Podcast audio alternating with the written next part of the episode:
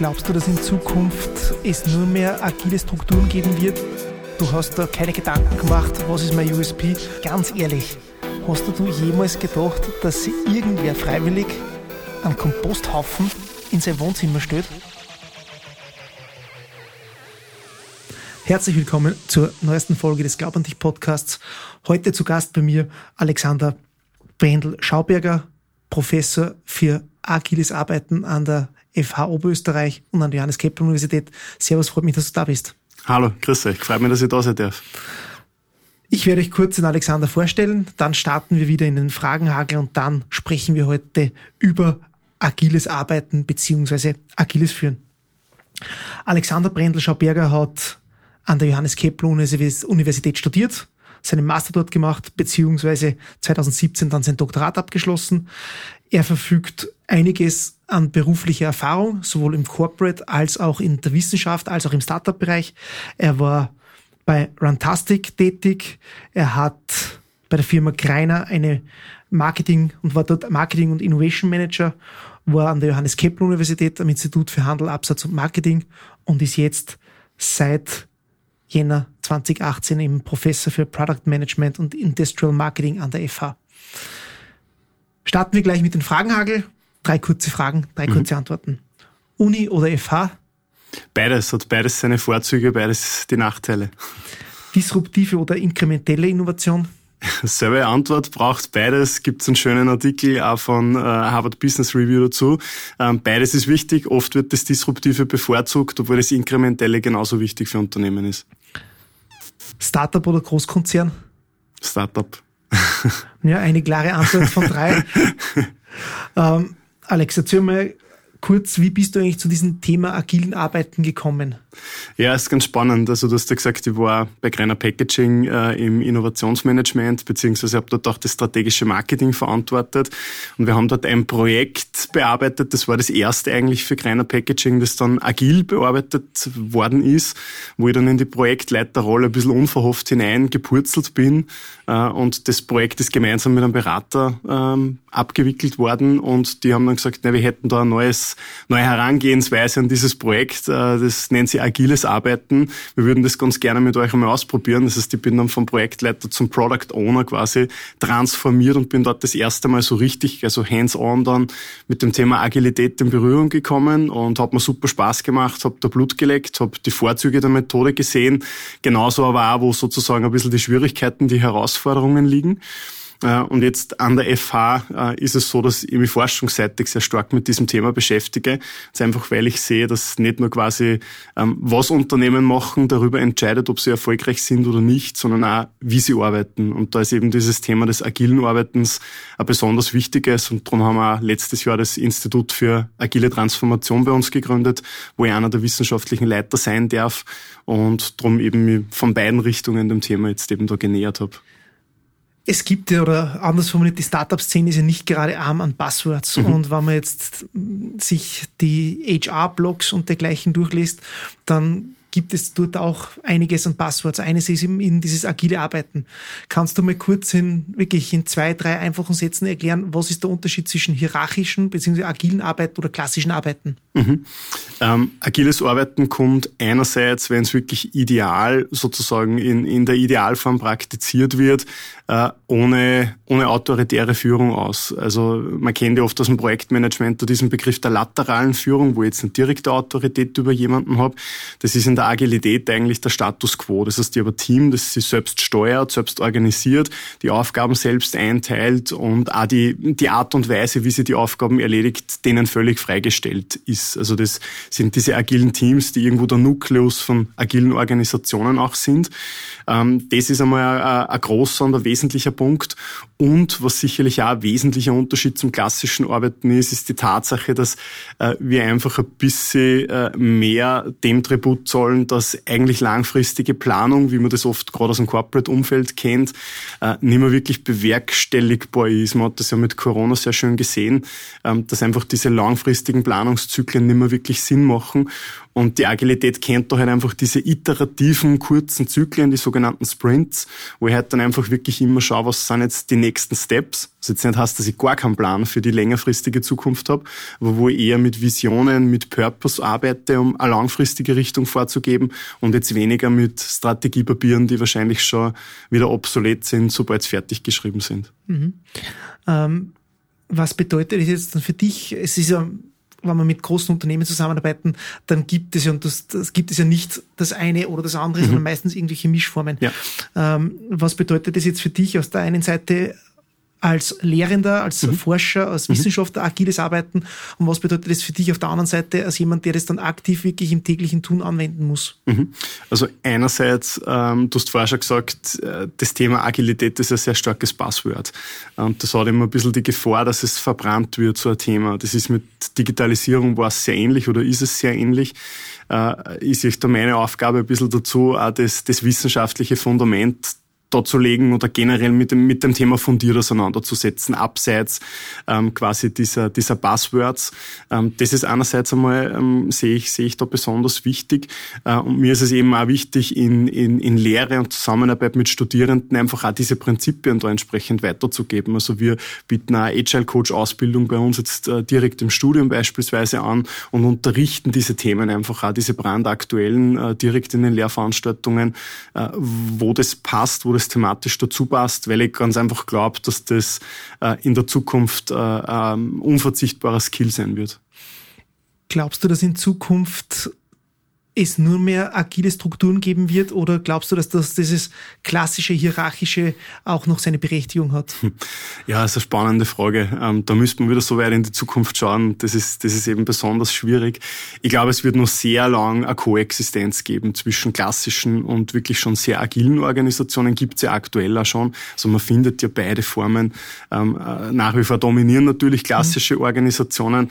Ähm, Ob es die irgendwann einmal nimmer geben wird, es gibt ja so, gibt es ja von Frederick Frederick Laloux ein schönes Buch zu diesem Thema, wie sie Organisationen entwickelt haben, ähm, Reinventing Organizations, äh, und da beschreibt er diese Entwicklungsstufen. Und ich glaube nicht, dass wir, dass auch die, vielleicht auch die agile Organisation nicht der Weisheit letzter Schluss ist, sondern es wird wahrscheinlich auch dann Stufe danach geben und es gibt nach wie vor Organisationen, die in frühen Stadien festhängen. Also ich glaube, es wird immer das gesamte Spektrum irgendwie geben und auch brauchen. Hängt von der Branche ab, hängt von der Struktur des Unternehmens ab. Ähm, aber ich würde jetzt, ich bin auch kein Dogmatiker, das mhm. möchte ich gleich dazu sagen. Also für mich ist äh, nicht Agilität das Allheilsmittel, sondern es ist halt eine Methode oder ein Zugang, in der ich sehr viel Potenzial sehe, aber sicher nicht ähm, die, die einzig richtige Wahrheit. Du hast schon gesagt, eines der wichtigsten der wesentlichen Faktoren oder der Merkmalsausprägung, eine der wesentlichen Merkmalsausprägungen ist dieses Purpose-driven sein. Mhm. Ähm, das bedeutet aber auch, wenn ich jetzt den Purpose in, das, das in den Mittelpunkt drücke, mhm. dass das auch zu einem gewissen Mindset der Mitarbeiterinnen und Mitarbeiter äh, führen muss, dass sich der ändert, dass sich der weiterentwickelt. Ähm, das kann aber auch bedeuten, dass wenn ich jetzt in einem Unternehmen sehe, okay, die Organisationsstruktur muss sich weiterentwickeln, weil sie sonst am Markt zwar realisieren kann, aber nicht mehr in der Geschwindigkeit langfristig Gewinne erwirtschaften kann, dann kann das auch bedeuten, dass ich meine Mitarbeiterinnen und Mitarbeiter komplett auswechseln muss. Weil sonst bleibt ja der wunderschöne Spruch, Structure, it's Strategy for Breakfast übrig. Mhm. Ich würde es vielleicht fast ein provokanter sagen. Ich würde sagen, dass sie vielfach wahrscheinlich nicht das Mindset der Mitarbeiter und Mitarbeiterinnen ändern muss, sondern eher das Mindset der Organisation. Ähm, dass die Organisation irgendwo auch ähm, einmal klar darlegen muss, was ist überhaupt unser Purpose, rein jetzt über die ähm, reine Gewinnerwirtschaftung, Profitmaximierung hinaus. Ich meine, ich will jetzt auch nicht irgendwie propagieren, dass Gewinn äh, was Verwerfliches ist. Jede Organisation, die gewinnorientiert äh, organisiert ist, die braucht dann Gewinn, um Mitarbeiter zahlen zu können, um Material kaufen zu können. Also da ist nichts Verwerfliches dran. Aber jede Organisation sollte sich trotzdem einmal die Frage stellen, was denn unser, unser Gesamt Beitrag auch für ähm, die Gesellschaft äh, und äh, generell über dieses äh, reine Gewinnerwirtschaften hinaus. Und ich glaube, dass es dann gar nicht so schwierig ist, die Mitarbeitenden dann auch entsprechend zu halten und zu motivieren, weil denen dann einmal klar ist, in welche Richtung laufen wir eigentlich und was ist eigentlich mein Beitrag dann, um diesen Purpose zu erreichen. Und da gibt es ein paar ganz schöne Beispiele von Unternehmen, die das sehr gut machen. Ähm, und äh, ja, gibt es Studien dazu, dass äh, Organisationen, die einen sehr starken Purpose haben und sehr stark den auch formuliert haben, ähm, dass die absolut im Vorteil sind, wenn es um das Recruiting und das Behalten von Mitarbeiterinnen geht. Also ich glaube, muss, es muss bei der Organisation beginnen und nicht bei den Mitarbeitern. Ja, aber die Organisation wird von den Mitarbeiterinnen und Mitarbeitern ja. getragen. Ähm, anderes extremes Beispiel kann ja auch sein, dass in der ersten und zweiten Führungsebene eines Unternehmens, eines Konzerns das Thema agiles Arbeiten propagiert wird bis zum mhm. geht nicht mehr, aber es dann zu den klassischen Mitarbeiterinnen und Mitarbeitern nicht runterkommt, weil die im Daily Business einfach hängen, oder hängen bleiben mhm. oder im, im, Hamsterrad so gefangen mhm. sind, dass sie da, da, dazu nicht kommen. Mhm. Ähm, wenn man jetzt eine doch sehr einen konservativen Bereich hernimmt oder eine Branche hernimmt, wie es die Finanzwirtschaft ist, die ja deren zumindest was die, in Österreich die, die, die Banken betrifft, das einer der größten äh, Werte ist dort Vertrauen und mhm. Sicherheit passen Werte mit Vertrauen und Sicherheit und Berechenbarkeit überhaupt mit agilen Arbeiten zusammen? Definitiv. Also ich glaube, dass, ähm, dass das nicht entkoppelt voneinander ist, sondern dass sie das auch sehr gut ergänzen kann. Also es ändert sich ja sozusagen nicht die grundlegende Ausrichtung von einem Unternehmen, dadurch, dass ich jetzt sage, ich will mir jetzt agiler aufstellen. Also das ist ja, was ich vorher gemeint habe mhm. mit dem Thema des Purpose. Ähm, wenn ich den klar herausarbeite, dann heißt das ja nicht, dass ich einen anderen Purpose habe äh, auf einmal als, als wie nach, aber mir wird er zumindest einmal klar, ich habe ihn einmal explizit formuliert. Ähm, und, und dementsprechend glaube ich, dass ich diese Werte vielleicht sogar noch besser verfolgen kann, weil es den Mitarbeiterinnen und Mitarbeitern einmal klar ist, was sind überhaupt unsere Werte, wie fühlen wir die mit Leben. Am Purpose soll immer sehr handlungsorientiert formuliert sein. Und wir kennen ja oft diese Werte, die man, ähm, diese Unternehmen gerne auf die Fahnen schreiben. Äh, und oft stellt man sich dann aber auf die Frage, wie fühlt sich das jetzt tatsächlich mit Leben? Und da einen lebendigen Purpose zu haben, glaube ich, das hilft den Unternehmen und dementsprechend auch den Mitarbeiterinnen und Mitarbeitern, sie damit zu identifizieren und dann auch entsprechend die Richtung einzuschlagen. Das heißt, wenn ich es jetzt anhand des Golden Circles festmache, ähm, es ändert sich nicht das Warum, genau. sondern es ändert sich das Wie. Genau, ganz richtig. Also absolut, das ist ähm, genau das, worauf, worauf es hinausläuft und wo man auch sieht äh, in, in äh, sehr aktueller empirischer Forschung, ähm, dass, dass es genau darum geht, also nicht das, das Warum anzugreifen. Viele Firmen, glaube ich, sind sich noch nicht klar, was ist überhaupt unser Warum, abseits von Gewinnerwirtschaften. Das wäre einmal der erste Schritt. Aber dann ist eben die Frage, wie, wie überhaupt zusammenarbeiten und da ist, wo die Agilität am ehesten ins Spiel kommt. Ja wirklich nur ein kurzer Sidestep zur Sparkasse Österreich. Ich hatte heute das äh, am Vormittag einen Termin mit dem Chef unserer Anteilsverwaltung, also dem Eigentümer der Sparkasse Oberösterreich. Und der hat gesagt, na, vor knapp 200 Jahren hat die Sparkasse Oberösterreich ihren Purpose schon äh, äh definiert, nämlich Wohlstand in der Region schaffen. Ja. Äh, damals hat man es einen Purpose genannt und damals hat man nicht genau. gewusst, wie wichtig das heutzutage ja. wird. Ähm, also ja, man mhm. kann sagen, auch Banken sind dazu da, oder zumindest Regionalbanken, Wohlstand in der Region zu schaffen, auch wenn es nicht immer so einfach ist, wie sich mhm. das dann äh, im ersten Moment, wie man das glaubt. Ich möchte jetzt ein bisschen, ähm, jetzt haben wir mal sehr auf der Metaebene unterwegs, aber ja. was bedeutet das jetzt operativ, wenn man sagt, äh, wie führt man agil, wie arbeitet man agil, beziehungsweise was bedeutet das als angehende Führungskraft, als mhm. Unternehmensgründer, wenn man sagt, okay, ich möchte dieses in mein Unternehmen implementieren? Mhm.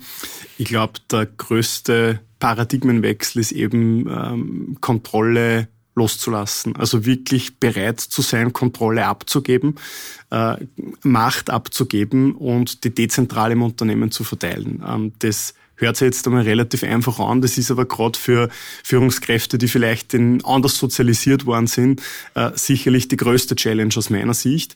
Äh, und auf der anderen Seite ist es natürlich aber auch das Thema der Methodenkompetenz. Also agiles Arbeiten hängt viel mit agilen Methoden zusammen, Scrum, Kanban, Design Thinking, was es auch nur es gibt. Ähm, viele fangen eben mit den Methoden an. Also ich glaube nicht, dass es gescheit ist, mit den Methoden anzufangen, aber ich brauche diese Methodenkompetenz. Also für mich ist es einmal dieser Mindset, Mindset, dezentral quasi die, die Macht zu verteilen. Es ist aber natürlich auch die Methodenkompetenz und es ist diese Kontinuität, die im Unternehmen braucht. Also das wirklich durchzuziehen und das leben zu wollen tatsächlich äh, und das auch mit allen Ups und Downs dann einzuführen. Und eben, ich habe vorher schon gesagt, ich bin kein Dogmatiker und ich glaube, auch Unternehmen sollten nicht dogmatisch an das Thema herangehen. Egal, ob das jetzt große Unternehmen sind, Konzerne, die sagen, wir wollen jetzt agile Prinzipien für uns einmal ausprobieren, oder ob das ein Unternehmensgründer ist, der sagt, ich würde es eigentlich von der Pike auf in mein Unternehmen einführen. Ich glaube, man muss einfach herausfinden, was für die jeweils ähm, passende Situation das Richtige dann tatsächlich für mich ist und mir dann mein agiles Arbeiten zurechtlegen. Also da gibt's kein richtig und kein falsch aus meiner Sicht. Ähm, ich glaube, da muss man einfach ein bisschen experimentieren. Fehlerkultur, weil wir schon bei den Buzzwords heute waren, mhm. ähm, Fehlerkultur hängt natürlich auch ganz stark damit zusammen. Also das sie einfach langsam herantasten. Ähm, bleiben wir bei den Buzzwords. Du hast mhm. das zuerst schon gesagt, digitale Transformation oder Digitalisierung. Ähm, was ist jetzt eigentlich für dich, der da auch eine gewisse Kompetenz mitbringt, was ist für dich der, äh, oder was für einen Unterschied macht es äh, zwischen Digitalisierung und digitaler Transformation beziehungsweise Innovation? Äh, wenn wir jetzt diese drei mhm. Begriffe oder Passwords, um es wieder so zu nennen, äh, auf, den, auf den Tisch legen. Was mhm bedeutet das jeweils für dich oder ist das eh alles dasselbe? Mhm. Nein, ist für mich nicht dasselbe. Also Digitalisierung ist jetzt für mich einmal dieses wirklich gesamtgesellschaftliche Phänomen, das uns da irgendwo ereilt aktuell, ähm, wo wir halt solche Dinge sehen, wie dass wir uns alle miteinander vernetzen können, dass wir allgegenwärtig Informationen zur Verfügung haben, ähm, dass die reale und die digitale Welt irgendwo miteinander vermischen, ob das jetzt Pokémon Go ist, ähm, äh, keine Ahnung, andere Apps, die es da gibt in dem Bereich. Also das ist einmal dieses Phänomen, das jetzt irgendwo die gesamte Gesellschaft trifft. Das ist für mich Digitalisierung. Ähm, digitale Transformation, das bedeutet jetzt für mich, wenn Unternehmen sich die Digitalisierung zunutze machen wollen, in einem positiven Aspekt. Also sich überlegen, wie muss ich mit einer Organisation neu aufstellen, um diese positiven Aspekte der Digitalisierung nutzen zu können. Sei es, dass ich vielleicht meine Produktionsprozesse automatisieren kann, dadurch effizienter bin, neue Geschäftsmodelle ähm, entwickeln kann. Und das hat auch stark kulturelle Dimension, diese digitale Transformation. Und da kommt für mich agiles Arbeiten immer ganz stark ins Spiel. Ähm, und die Innovation, ähm, ja, die Innovation, die spielt eben in der digitalen Transformation auch eine Rolle, indem ich, es schon angesprochen, eben vielleicht einfach neue Produkte, neue Dienstleistungen, ähm, neue Geschäftsmodelle entwickeln kann auf Basis digitaler Technologien, aber ich vielleicht da bestehende Produkte ergänzen, augmentieren, was er immer kann. Du hast mich bei dem Fragenhagel gefragt, inkrementelle oder radikale, disruptive Innovation. Ähm, ist ja auch immer die disruptive so gehypt worden oder die radikale. Es braucht beides. Und für beides kann ich digitale Technologien nützen. Und es ist nicht gesagt, dass das eine oder das andere besser oder schlechter ist. Mhm. Jetzt hast ja du Erfahrung sowohl im Startup als auch im Corporate-Bereich gesammelt, mhm. wie jetzt in der Wissenschaft. Mhm. Äh, und auch da nur die Unterscheidung in der sehr angewandten auf der FH mhm. und in der doch der grundlagenorientierteren in der JQ. Mhm. Ähm, was gibt's denn da für dich ähm, für große Unterschiede, nicht nur jetzt was die Kultur betrifft, sondern mhm. was das Arbeiten betrifft? Mhm. Ja, ist ganz witzig. Es war echt jedes Mal, wenn ich einen Jobwechsel gemacht habe, zunächst einmal kurzer Kulturschock. Also du hast ja gesagt, die, meine erste richtige Station nach dem Diplomstudium war Rantastic, äh, wie es wirklich nur Startup war. Ich glaube, es waren damals 30 Leute, bin beim Flogschwantner ein- und ausgegangen, da ist die Tür im Offen gestanden. Ich glaube, das ist dann zum Schluss hat das auch nicht mehr funktioniert. Ähm, also das äh, war natürlich für mich äh, der perfekte erste Job, äh, weil ich halt auch wenig äh, quasi Vorgaben bekommen habe ich habe dort das Marketing für Deutschland, Österreich, Schweiz verantworten dürfen, für den wichtigsten Markt eigentlich. Ähm, und habe mir dort meine Dinge selber zurechtlegen können. Also ich habe natürlich einen Vorgesetzten gehabt und habe mir mit dem abgestimmt, aber ich weitestgehend total freie Hand gehabt. Äh, und das war super spannend und super erfüllend. Auf der anderen Seite natürlich, wenn es dann um ein Budget gegangen ist, um Ressourcen gegangen ist, zu dem Zeitpunkt war das halt noch nicht so einfach, jetzt einmal zu sagen, wir nehmen jetzt einmal 100.000 Euro für irgendeine Kampagne in die Hand. Das hat halt nicht funktioniert. Das heißt, man hat auch erfinderisch sein müssen. Ähm, und das hat's aber in dieser Kombination. Ich so unglaublich viel lernen dürfen für die doch kurze Zeit, ähm, bevor es mich dann zurück an die Uni gerissen hat quasi, ähm, mir halt doch gemerkt habe, okay, wie, wie mag man Doktorat machen. Ähm, das war einfach einmal total spannend. Äh, die Wissenschaft, die tickt halt wieder ganz anders wie ein Startup. Ähm, die tickt vielleicht eher nur wie ein Corporate, kann man sagen.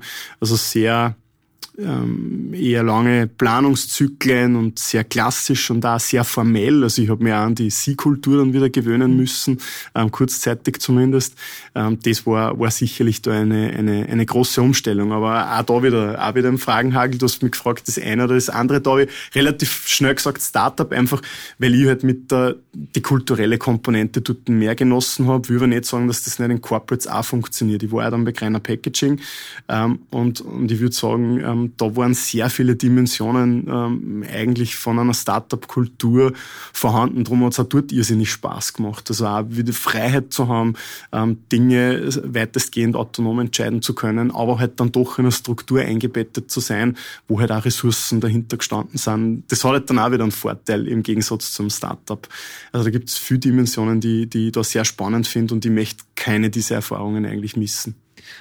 Kannst du dir jetzt, müssen wir fairerweise sagen, mhm. im Startup-Bereich ist ja agiles Arbeiten ja. viel, äh, äh viel also mehr Common Sense, wie es in klassischen Corporates ist. Aber glaubst du, äh, wird sich das komplett durchsetzen, zu sagen, wir werden überall oder fast überall agil arbeiten, weil es ja die nachkommenden Generationen mhm. diesen Mindset-Shift mhm. ja schon nicht verinnerlicht haben, sondern den mhm. auch leben.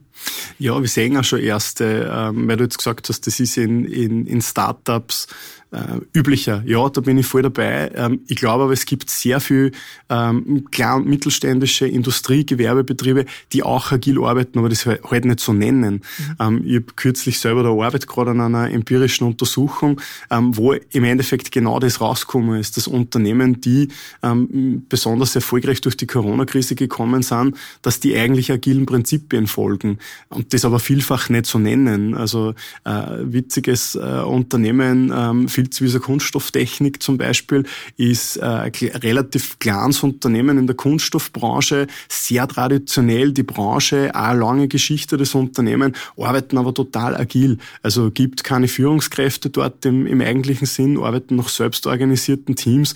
Ähm, der Eigentümer fungiert ein bisschen als Coach und die sind super erfolgreich. Ähm, also ich glaube, äh, es gibt sehr wohl schon einige Unternehmen auch im, im industriellen Umfeld, die das leben, aber vielleicht nicht so nennen. Ähm, aber ich denke ja, dass Organisationen, ähm, die erfolgreich sein wollen, dass das diejenigen sein werden, die am ehesten agilen Prinzipien folgen. Ob sie das dann so nennen oder nicht, sei dahingestellt. Ähm, aber wie du sagst, das drängt einfach eine Generation auf den Arbeitsmarkt, die sich einen Job sehr gut aussuchen kann, wenn sie gut ausgebildet sind. Die wollen genauso arbeiten. Die wollen selbstbestimmt arbeiten. Die wollen eine Erfüllung in ihrem Job finden. Da ist das Gehalt, spielt auch eine Rolle, aber eher untergeordnet. Und das ist eben genau dieser, dieser Mindset, Change, den du schon angesprochen hast. Und da glaube ich schon, dass Unternehmen dem mehr nachgeben werden. Die Frage ist halt, wie ernst nehmen sie es? Sind es nur Lippenbekenntnisse oder mhm. das dann wirklich ernst nehmen? Und ich glaube, das ist schon notwendig. Du hast gesagt, man muss sich daran gewöhnen, in Zukunft auch Macht abzugeben. Mhm. Ähm, bedeutet es dann aber auch, dass man auch Verantwortung delegieren muss, mhm. aber auch im Umkehrschluss, dass man vielleicht auch viel schneller äh, bereit sein muss, Verantwortung für etwas zu übernehmen, äh, obwohl man es, gerade wenn man vielleicht in mhm. ein vermeintlich hierarchisches Unternehmen einstellt, sagt, nein, das ist mein Gehaltsglas, das macht der über mir. Ja. Und auf einmal halt, nein, mhm. du hast das entschieden, zahlst du in den Kopf hin. Mhm.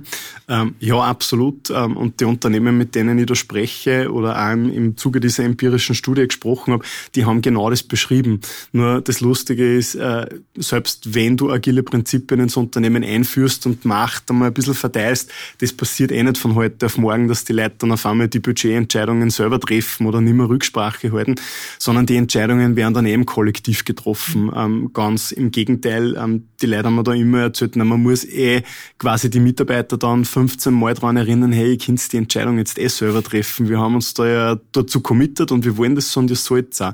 Und da sind wir trotzdem wieder bei diesem ernst gemeinten, ähm, bei dieser ernst gemeinten Fehlerkultur, ähm, dass man halt dann nicht, wenn dann einmal irgendwas schief geht, dann sofort das bedeutet, dass meine Karriere dort vorbei ist, äh, sondern dass man halt sich dann zusammensitzt, eine Retrospektive macht, aus dem Ganzen lernt und sagt, so, okay, jetzt wissen wir, zumindest so funktioniert's nicht, aber zumindest haben wir was daraus gelernt ähm, und dann wird es langsam wachsen, dass sich die Mitarbeitenden dann auch trauen, die Entscheidungen tatsächlich zu treffen. Aber wichtig ist halt, dass sie irgendwo halt trotzdem einen, einen kollektiven Rahmen haben, wo sie das machen können. Ne? Das klingt vielleicht jetzt äh, sehr komisch, aber der klassische Handschlag, der früher mhm. auch große Geschäfte besiegelt ja. hat, ähm, der früher sehr viel gegolten hat, hat dann immer ein bisschen mehr abgenommen und man mhm. hört jetzt immer mehr die Handschlagqualität, mhm. die ist ganz wichtig. Das bedeutet aber auch, dass Handschlagqualität einhergeht äh, mit agilen Arbeiten. Mhm. Wenn man jetzt diesen Wert, dieses, hey, man macht etwas aus und das gilt dann auch, mhm. ähm, weil das ja genau eines dieser treibenden Werte ist. Also das heißt, ich entscheide etwas, ich übernehme die Verantwortung, aber dafür, wann du die Verantwortung übernimmst, wird dir das nicht sofort vorgehalten. Ganz genau. Also ganz genau so sehe ich das auch. Und das ist ja der kollektive Lernprozess in der Organisation. Ähm, und, und da geht es einfach um eine starke Kultur und um einen starken Zusammenhalt. Das ist halt äh, nicht umsonst. Ich habe mir ja oft in diesen Purpose-driven ähm, äh, Unternehmen und in diesen agil aufgestellten Unternehmen, die verwenden ja oft das Synonym einer Familie. Sie fühlen sich da irgendwie wie in einer Familie eingebettet im Unternehmen.